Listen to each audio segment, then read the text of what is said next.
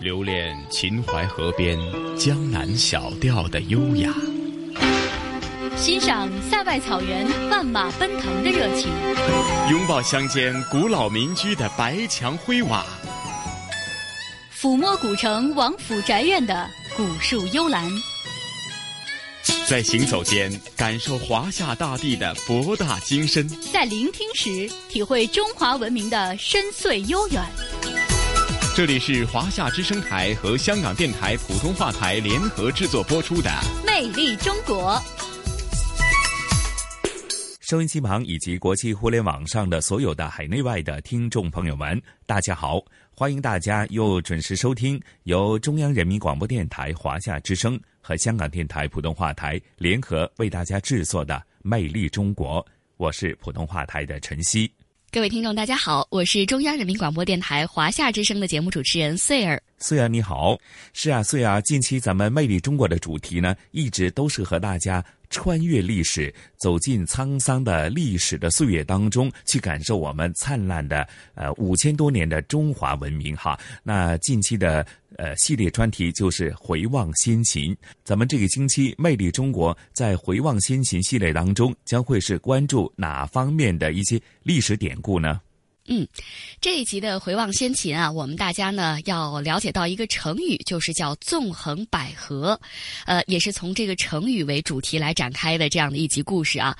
纵横呢，其实我们字面理解是竖和横，然后捭阖指的是开和合，字面上的理解呢就是自如的横竖开合，达到操纵控制对方的目的。不过纵横呢也有它特殊的含义，就是指在战国时期的合纵与连。连横这样的谋略，战国的时候呢，是七国争霸，齐、楚、燕。韩、赵、魏等六国采取了联合对抗强秦的做法，就称之叫合纵。秦国呢，就执行分化六国，使其服从秦国而各个击破，就所谓叫连横。因此啊，这个成语用纵横两大策略来指国际间错综复杂的政治和外交斗争。了解过了这个成语之后呢，今天啊，我们这集的主人公善于纵横捭阖的一群人就要登场了。在古代呢，以杰出的辩才劝说别人接受自己主张的人啊，我们一般叫他说客。那么这样的一群说客呢，也有人称之为纵横家。他们这样的一个群体在战国时期是集中的涌现，也为后世留下了很多可以评说的话题。我们这一集呢，就是围绕着这群纵横家们留下的种种故事开始的。嗯啊，所以啊，说到这里呢，马上练到晨曦，想到还是近期经常挂在嘴边的一个专有名词，那就是以史为鉴，可知兴替。那刚刚提到就是说，呃，无论是呃呃横的和竖的，怎么去联合起来，其实何尝在咱们的现实社会生活当中，比方说，尤其是在营商环境当中，呃，强强联手，打造更广阔的一个平台，又或者呢，比较呃。呃，细小的一些企业，他们又如何进行一个有机的联合起来？呃，进而呢，将整体的实力通过这个呃组合呢，进一步的、进一步的发挥他们强大的这个市场的影响力。那其实，呃，我突然就觉得哈，这就是呃古为今用的一些呃非常现实、非常到位的一个计谋。哎，您别说啊，我觉得说的非常有道理，还真的是古为今用啊。呃，所以呢，在这集当中啊，可能有这样的一段话，您会印象比较深，就是有人说啊，人的所有器官当中最具攻击性和杀伤力的，不是尖牙，不是拳脚，而是舌头。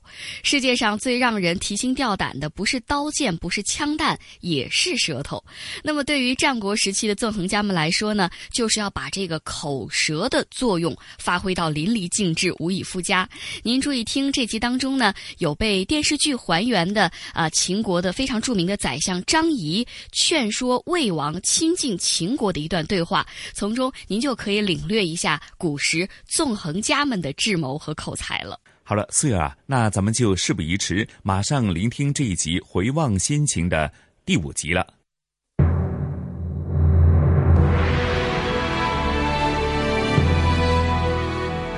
文化是一个民族的血脉和灵魂，是精神的故乡和家园。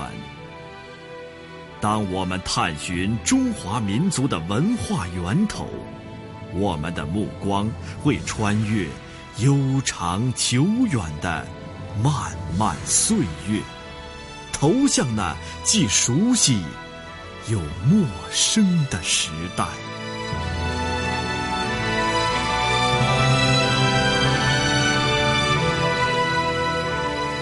中华文化探源，回望。先秦。今天播出第五集《纵横捭阖》。Security Council resolutions and the September 19th, 2005 joint statement. North Korea has the obligation to abandon all nuclear. 这样的场景大家并不陌生。联合国大会一般性辩论，外交家们在这里唇枪舌剑，各领风骚，用卓越超群的口才达到预期的目的。当代在外交谈判、公关活动当中十分常见，而在古代就已经有了以杰出的辩才劝说别人接受自己主张的人，叫说客。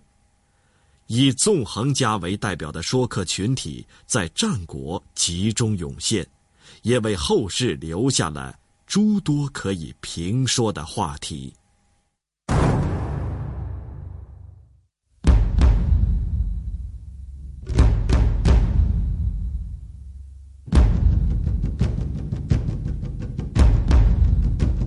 经过长时间的战争兼并。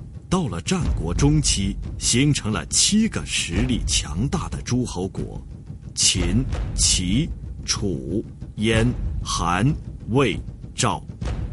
其中，秦国在历经秦孝公时期的变法之后，国力提升，兵强马壮，开始实施他向东发展的战略意图。公元前三三八年，秦孝公之子即位。史称秦惠文王，他即位之初，为安抚秦国的保守势力，用车裂酷刑处死了变法家商鞅，从此不问朝政，隐身秦宫。但是并无恢复变法前的等级宗法之意，保守势力不断施压，迫使秦惠文王废除新法，重寻旧制。蛰伏三载之后，终于走出深宫，主持国政。秦国将何去何从？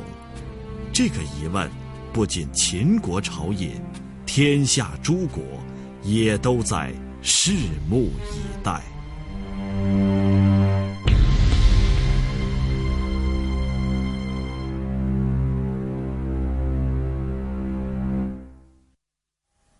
秦惠文王在位期间，打通了中原通道，夺取了魏国的河西郡和上郡，攻灭巴蜀，占领汉中，使秦国的领土面积扩大了数倍。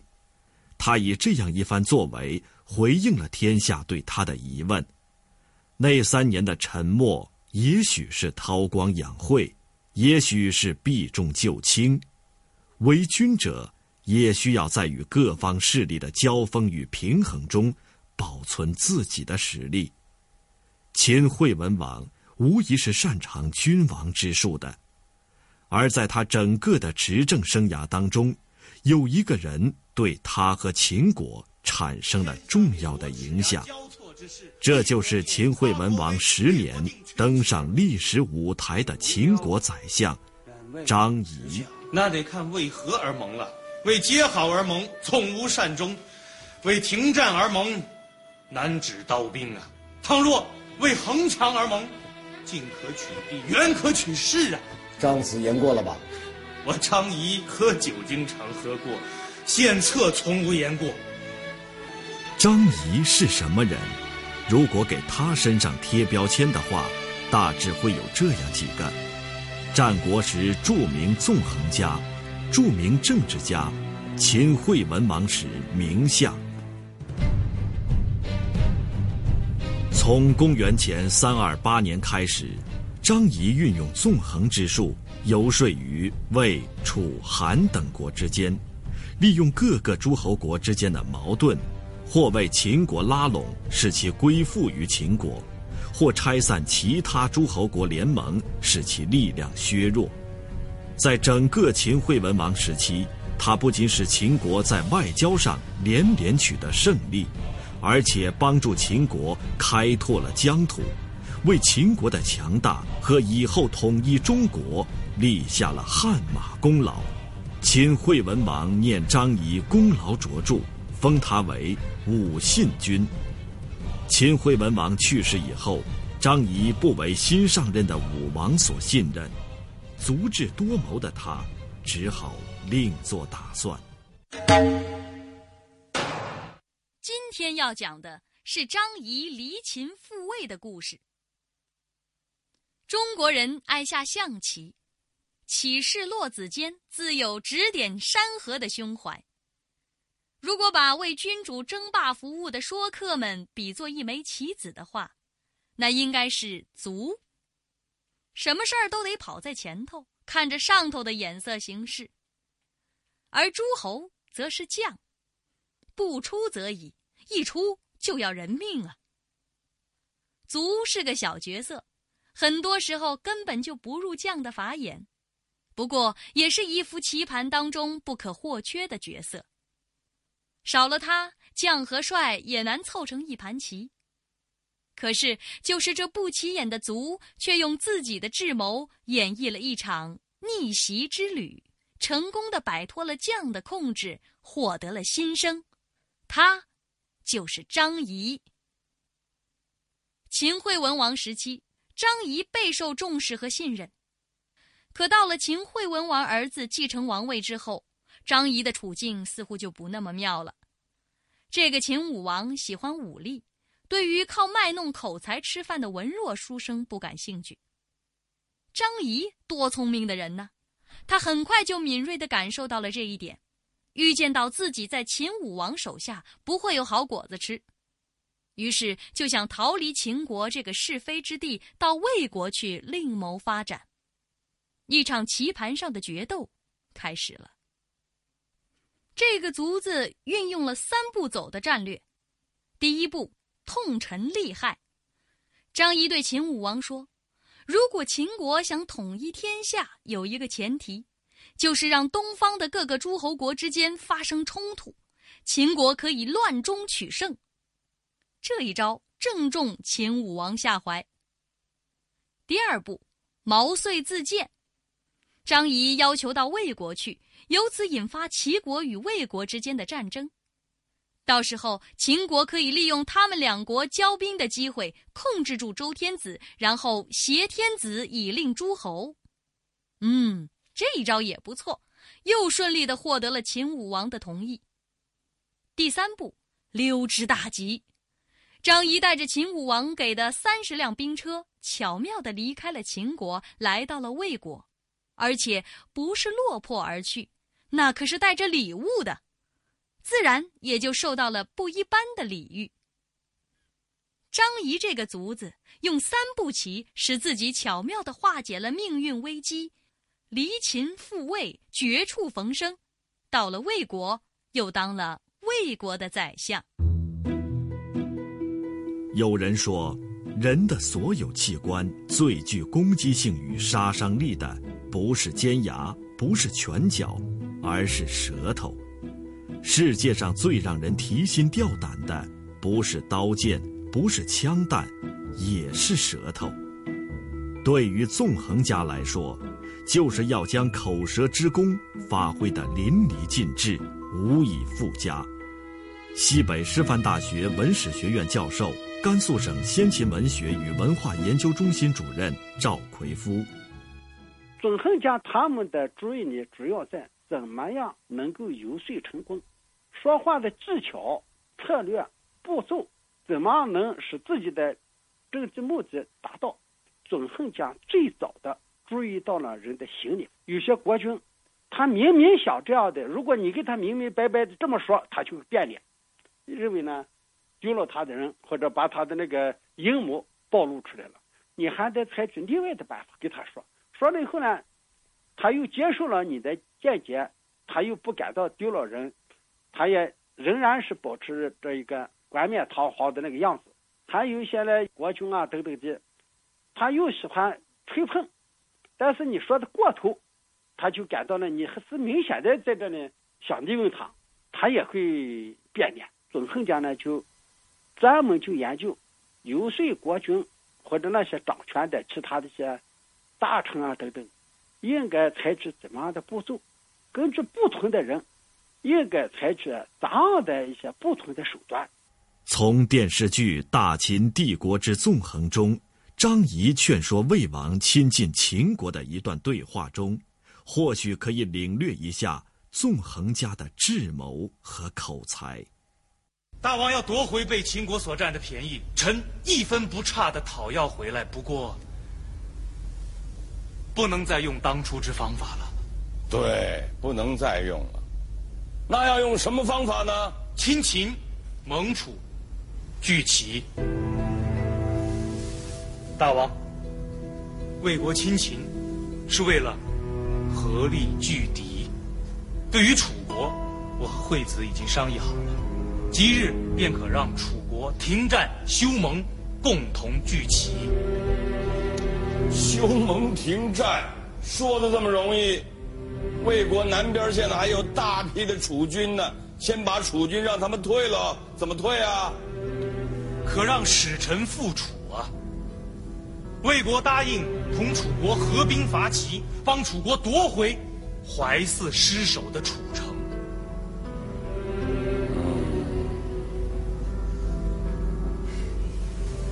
大王放心，臣虽被秦国所弃用，但对于秦国内部事务还是了如指掌的。我一定让秦退齐之后乖乖的退回其境内，保证魏国毫发无伤。对，这才是关键所在。在群雄争霸的战国时期。这样的情景并不少见，一批对政治形势娴熟、善于辞令和权术的文化人应势而生，他们凭着过人的智慧和口才，说动国君而封侯拜相。南开大学历史学院教授孙立群：纵横家是在战国战争最激烈的时候，也就战国中期，当时各国呀都有一个生存的这个选择。也就是说，当时为了更好的生存和发展，所以有的时候各个国家的共同利益啊，就使他们联合起来。所以南北的联合是纵，东西的联合呢是横。比如像苏秦啊、张仪啊，啊，他们就各自主张不同的联合方式。所以这种思想啊，适应了当时战国各国的利益。不重清明而重功利的作风，正是战国时代的特点所在。纵横家就是一群实用主义者，也被称为最早的外交人员。北京大学中国古代史研究中心研究员丁一川：各家都强调内政，他强调外事，内外之分。哎，你富国的一套路子，我告诉你强国的另外一套路，就是因为当时天下散掉，分裂啊，各国之间在这打的，而且是生死存亡，你弄不好你就被人灭。所以在这样一个情况下。有些人就强调说，这个外交现在话说有点像外交官似的，说外交太重要了，大事可亡，小事可安，就是做的漂亮的人，你就通过我的这套路子，你可以成王，王天下，望天下；小一点，你起码可以自保，就是安你这国，不叫安天下。西汉司马谈在《论六家要旨》中说：“夫阴阳、儒、墨、明、法、道德，此物为治也。”他将战国舞台上叱咤风云的纵横家一派排斥在六家之外。与此相反，其后的刘向父子和班固客观推崇纵横之学，认为战国的纷争离不开纵横学派的主导，纵横学派应属于六经之知与流义，包含王治之道。纵横学派是一门讲究实用的学问，具有这个特点的还有一家，兵家。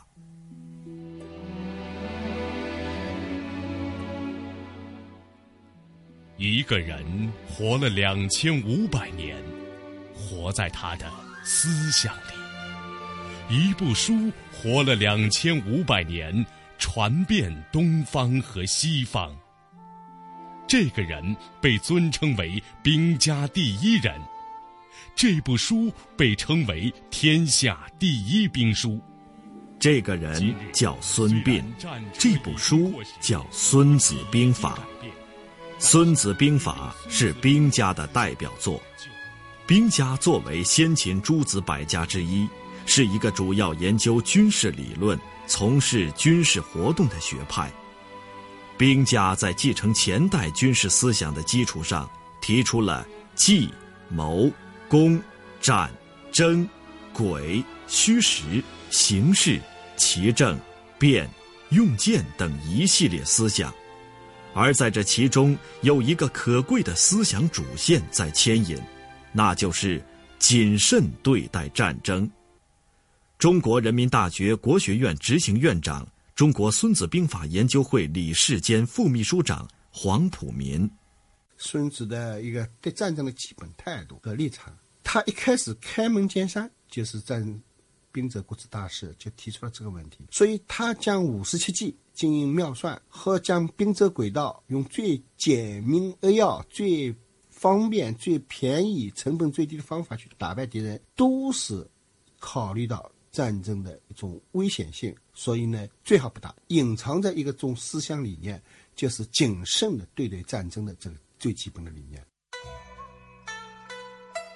兵家与纵横家都重实际，战乱年代。两家也能并肩合作，但兵家有成系统的理论，纵横之学却没有。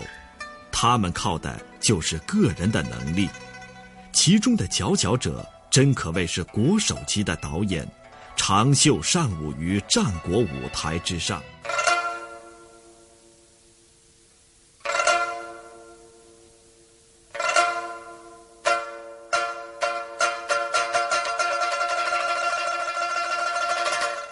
在纵横家当中，还有一位代表人物，那就是苏秦。他凭着三寸不烂之舌，游说于诸侯之间，从出身卑微的一介寒士，成为身挂六国相印的显赫人物。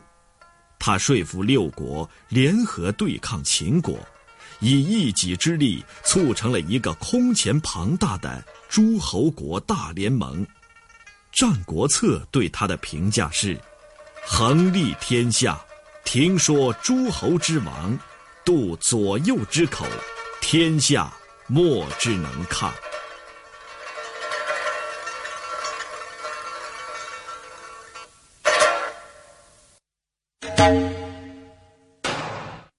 今天要讲的是关于苏秦的故事。苏秦游说六国合力拒秦时，在齐国曾留下这样一段精彩的演讲，直到现在还都被人津津乐道。他对齐宣王说：“从内部来看，齐国四面都有要塞，方圆两千余里，披甲士兵几十万，粮草堆积如山，精良的三军。”郊外二十五县的武都之兵进攻像离弦利箭，作战如雷霆万钧，撤退似风雨扫过。有了他们，即使遇到战争，也不用到泰山、清河、渤海一带去征兵。临淄城里有七万户，按我的猜测，每户男子不下三人，不用到边远县乡去征兵。仅临淄城里的人已够十一万兵了。临淄城富庶的道路上，车多的互相碰撞，人多的摩肩接踵，衣服连起来成了围帐，众人是挥汗如同下雨。再从外部看，韩国、魏国之所以十分害怕秦国，是因为国与秦国接壤，出兵对阵，作战用不了十天。就到了生死存亡的关头。秦军虽然想深入齐国，但有后顾之忧，害怕韩魏在后面谋算他。所以只能自己虚张声势的吓唬韩魏，焦躁惊夸而不敢进兵。秦国其实不敢随便攻打齐国，可是不认真估量秦国的力量，却打算向西臣服秦国，这是你臣子们谋略的失误啊！我希望大王您仔细考虑这件事儿。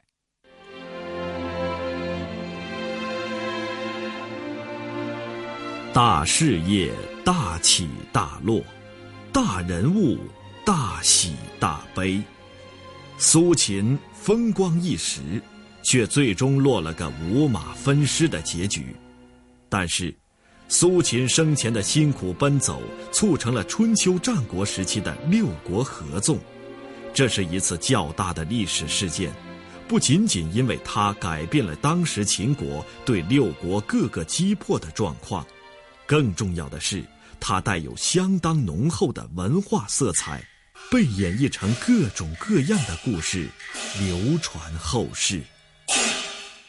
想我苏秦，虽是一介寒儒，却非等闲之辈。我熟读兵书战策，学成文韬武略尽，可治国安邦，远可纵横天下。是秦王目光短浅，左右官员有嫉贤妒能，竟使我怀才不遇，壮志难酬。不料回得家来，妻不下机。扫不为炊，父母不语言。在这个世界上，有没有一种三寸的鸟儿，却有七寸的舌头呢？听起来是神话，但是如果用来形容战国时的说客们，再恰当不过。凭借一条如簧巧舌，便可以如佩剑的侠客一般行走天下。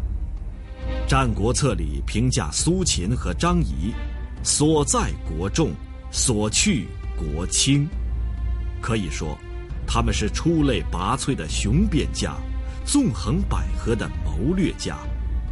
但是后世对他们的评价却很复杂。他们到底是舍生取义的英雄，还是花言巧语的小人呢？西北师范大学教授赵奎夫。一来啊，对纵横家的评价是不高的，对苏秦、张仪评价都不高。但是在今天看起来，我感到呢，有一点无论如何应该肯定，就是这些人他们的思想上都看到国家应该统一，分崩离析的各个国家自守疆域，甚至于呢，为了扩大地盘争来争去，这个是不好的。他们无论是。主张合纵也罢，主张连横也罢，他都是希望呢，通过他们支持这个当权的，能够达到国家的统一。第二点呢，就是他们在各个国家之间总起到了一定的沟通、呃协调这样的作用。有的呢是缓解了一些矛盾。在这个全国统一的方面，总还是起到了一定的作用的。第三点呢，我认为，纵横家在这个人的交际、啊社会管理、呃言辞、心理学这些方面的理论探索，也同样是我们国家宝贵的文化遗产。而且呢，和儒墨道法。等等不同的就是，这个实用性在以后的很多政治家的身上都起到了良好的作用。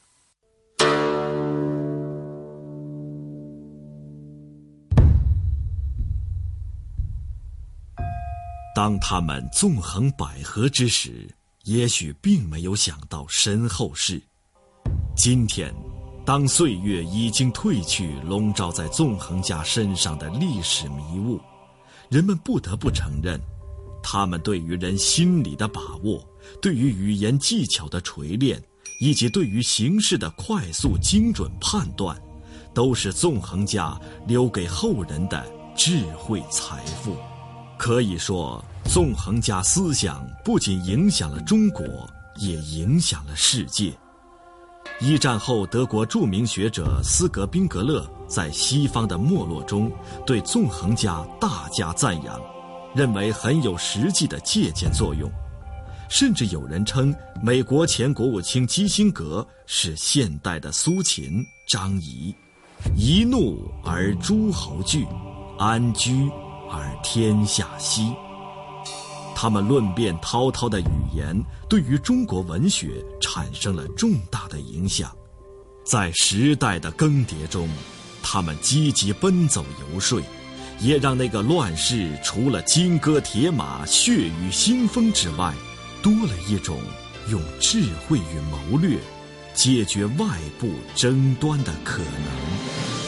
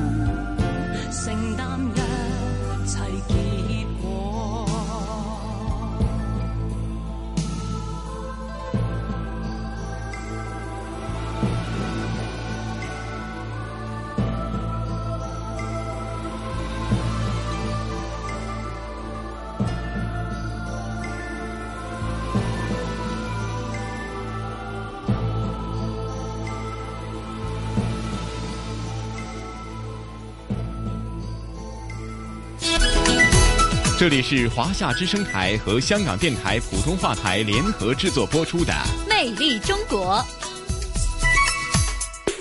好的，晨曦，听完了第五集《纵横捭阖》，你有什么样的感觉啊？嗯，我觉得突然之间我又领悟了很多。除了刚刚提到的，就是以史为鉴，可知兴替，古为今用的，哎呀，一些谋略的方法，在如今呃营商环境当中，或许大家呃。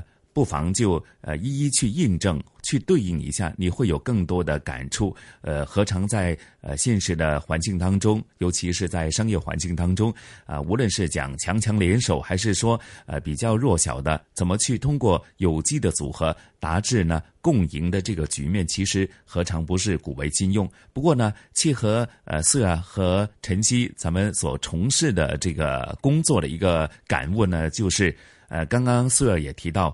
这个人的舌头的功效非常厉害，而且呢，有时候它足以令到一个国家呃不断的呃兴旺强大起来。那何尝咱们在主持节目当中，也是靠咱们的舌头，靠咱们的嘴巴，有机的将我们呃得到的知识、得到的资讯，如何更有效的、更真实的反映给呃无论是互联网上还是收音机旁的所有的听众朋友们呢？嗯，是，确实也是值得我们去思考和学习的一个地方啊。怎么样能够更有效的把信息传递给大家，而且呢，还能够让大家入耳又入心？嗯，对，而且不是给人们一个呃感觉，就是光是耍嘴皮子哈。我们是有内涵。好的，那听完了这一期的《魅力中国》，晨曦，我们的香港故事又有什么样的内容了？嗯，咱们这一期香港故事呢，同样是一个历史的回顾。不过呢，比起呃回望先秦系列当中呢，呃历史就没有那么久远了啊，才一百多年，说的就是香港一个最大的也是最为人熟悉的慈善团体，那就是。保良局。那接着下来的香港故事呢？同是雨波和嘉宾主持，来自中国旅游出版社的副总编辑一哥陈一年呢，和大家一起呢，啊，穿越百多年的历史，一起看一下保良局的整体的发展，如何从一个民间的，或者从当初的一些有钱人所从事的慈善的一些组织，逐渐。呃，经过了岁月的变迁以及不断的发展，成为当下呢香港呢呃最为著名的，也是一个非常庞大的一个慈善团体，呃，提供更为多元化的服务给全港的呃所有的市民。那咱们一起也回顾一下啊保良局的历史好吗？好的，一起来走进保良局。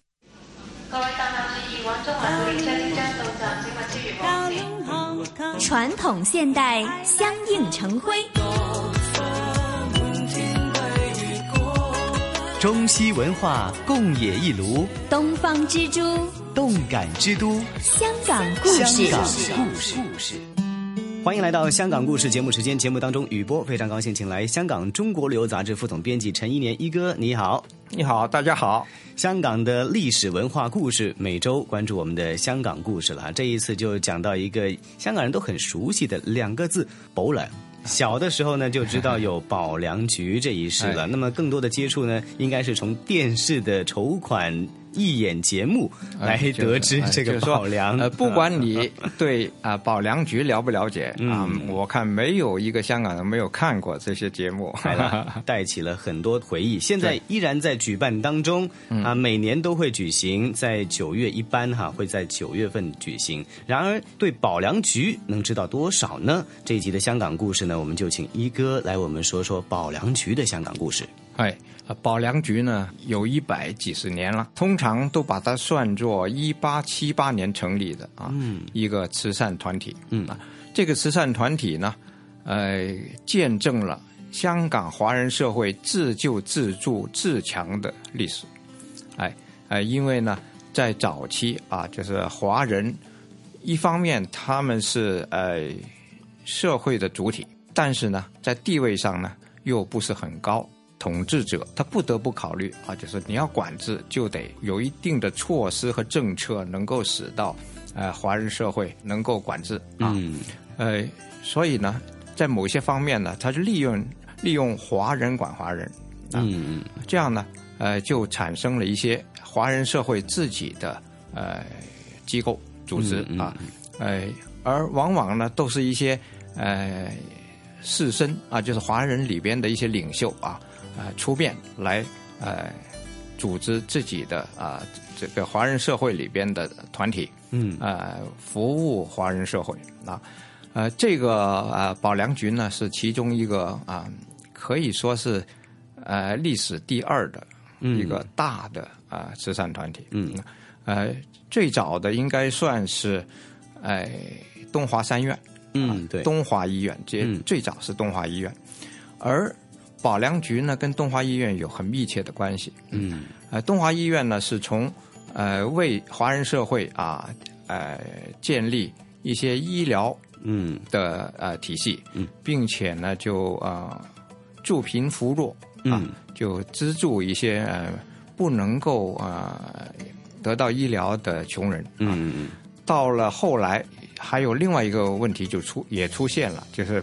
呃，其实一直长期存在的就是，呃，社会里边还有一些啊不良分子拐卖人口、逼良为娼，嗯。啊，在这样的一种呃社会现象中呢，华人社会呢觉得要团结起来，改善这种状况，嗯，啊，一些华人社会的领袖，哎，就提议就要联合起来啊，成立保良局这样的组织，最初就是为了能够悬赏抓到这一些。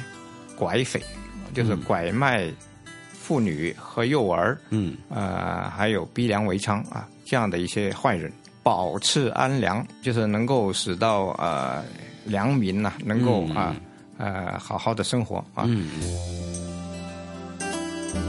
哎，华人要做这些事情都不容易啊。嗯。一来啊，呃，要钱，经费，对，要经费啊。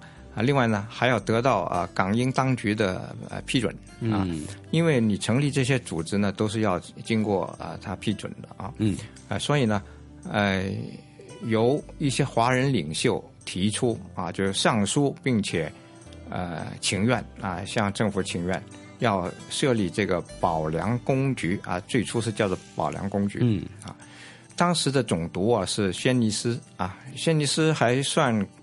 开明啊，就是他觉得，呃，华人做了这些事情，其实对整个香港治安很有好处。嗯，哎，所以呢，哎，就通过他，就报上了英国的藩政院啊。藩政院就是管海外事务的，而藩政院呢是几年后啊，就是两三年后才真的批准了啊，成立保良局。嗯，哎，呃，但是呢，实际上在啊一八七八年就已经开始运作了，就还没有。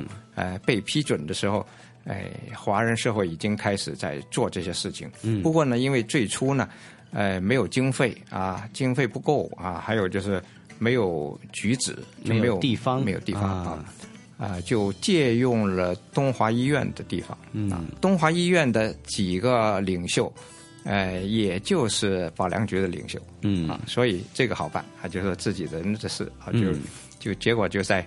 东华医院里边啊，用了一些地方啊，就两座楼的上层，哎，就给这个保良局呃开始做事了啊。嗯嗯。啊，这个包括了就是要安置一些被迫害的人啊，一些无家可归的妇女，就是从拐卖的魔爪中解放出来的人啊，就解救出来的人。嗯。哎，呃，这样的一些慈善行为啊，就是起到很大的作用。当时。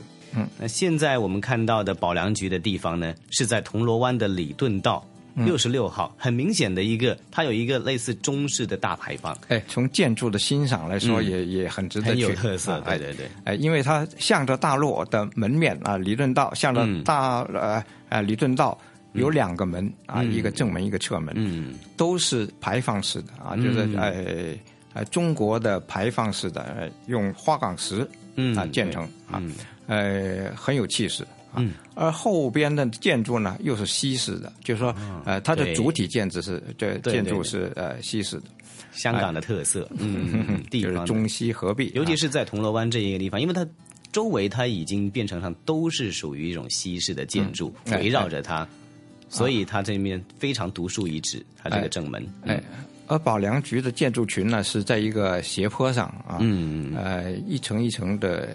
层层啊，上升，嗯，所以呢，你从远处看呢，一个整体还是挺好看啊，嗯。就是哎像一个园林啊，嗯，但是呢又有一定的呃，一看到它它是不是一个玩儿的地方，哈哈，嗯，呃，后边那座主楼啊，哎、就设有一些啊、收容的地方啊，嗯。还有就是呃有幼儿园、啊，对，哎，呃，还有就是呃，妇女的一些暂时的栖息地啊，嗯。就是说，呃，如果是有一些有问题的家庭问题的，嗯。或者是别的一些啊啊，就是他的暂时不能够在家里住，或者根本没家，嗯。啊，就会有一有有一部分人呢就会安置在这里啊。嗯。哎，我我去看了啊，就看到啊、大楼利用的还是很很充分的。嗯，哎，里边有我也看了食堂，也看了厨房啊，嗯，哎，看到是呃都很有规模。那么另外呢，在这么些年来啊，保良局也一直非常注重它的历史的保育，所以我们看到保良局的县址里面其实是有一个叫做保良局历史博物馆的。其实啊，保良局整个的建筑群里已经是个博物馆。你你看到它的呃会堂啊，它嗯正厅啊，里边就可呃挂了很多的啊一百多年来一些呢善长人人翁嗯啊，他们捐款留下的芳名啊，呃，并且有很多就历届的一些总理啊，保良局的呃管理机构啊，嗯里边的一些呃首要人物的名声是叫总理啊，呃，在这里你可以看到他们的芳名。当然，就是一些比比较啊重要的文物就集中在博物馆里边。嗯，那呃这个博物馆里边呢，你可以看到就是呃一百多年来的很多啊、呃，就从它建立开始的一些文物，呃，还有就是在历史上一些重要的事件啊、产生的一些文物文献啊，嗯，哎、还包括了就是在呃抗战时期啊的一些文物都有、嗯啊，呃，保良局呢，因为有这样的历史啊，就是它本身呃不光是说啊一个慈善机构的历史，其实还嗯。反映了社会啊，就是呃华人社会的一种组织啊，嗯嗯嗯，哎，这种呃资料都是很珍贵的，嗯，还有一些实物啊，嗯，哎，所以呢，呃，进去看呢，你哎，我我感觉收获挺大，哎。这个博物馆是不用呃收费的，也不用票，就是说呃你随时只要是他办公时间啊都能进去。希望更多的人能够来到铜锣湾，除了呃购物啊、行街啊、食嘢啊、睇戏之外，也要看一看保良局它本身一个非常有特色的一个机构，那也令到自己的心能够更加向善一点。我觉得啊，这个是非常重要的，也是一个华人的优良传统的一个传承。那么这一集的香港故事，非常感谢一哥为我们介绍了保良局。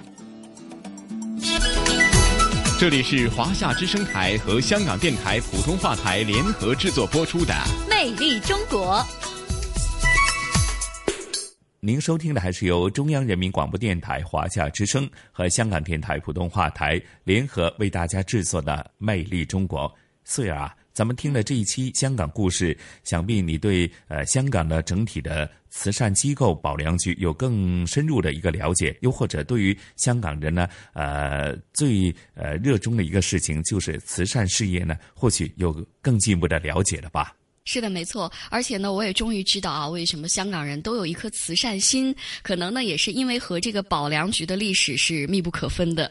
嗯，是啊，苏阳说到这里啊，咱们这一期《魅力中国》的节目时间很快又得告一个段落哈。那咱们也隆重预告一下，下星期咱们是否是继续回望先秦系列呢？